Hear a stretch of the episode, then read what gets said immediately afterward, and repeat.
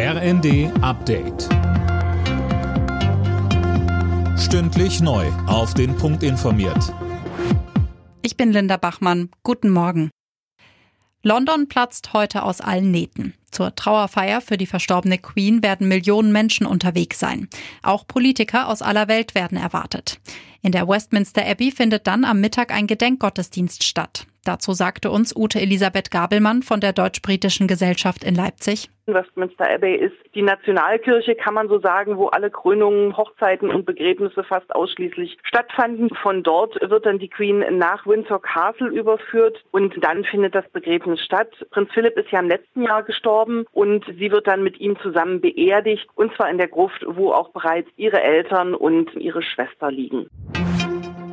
Wie kann ein bundesweites Ticket für den Nahverkehr aussehen? Darüber beraten heute die Verkehrsminister von Bund und Ländern per Videoschalte.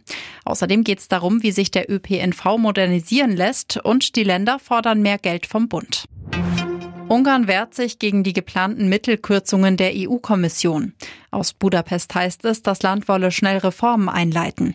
Marie-Céline Roy, Unterstützung kommt jetzt auch aus Polen. Man werde alles dafür tun, um Kürzungen zu verhindern, heißt es von der polnischen Regierung. Konkret geht es um 7,5 Milliarden Euro.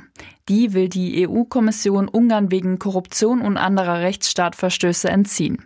Ob es tatsächlich dazu kommt, entscheiden aber die EU-Staaten. Polen dürfte das Ganze genau beobachten, denn auch das Land ist im Visier der Kommission. Unter anderem wegen Verstößen gegen die Pressefreiheit. In der Fußball-Bundesliga hat Union Berlin die Tabellenführung erfolgreich verteidigt. Zu Hause gewannen die Hauptstädter verdient mit 2 zu 0 gegen den VfL Wolfsburg. In der Partie zwischen Hoffenheim und Freiburg fielen keine Tore. Außerdem trennten sich Bochum und Köln 1 zu 1. Alle Nachrichten auf rnd.de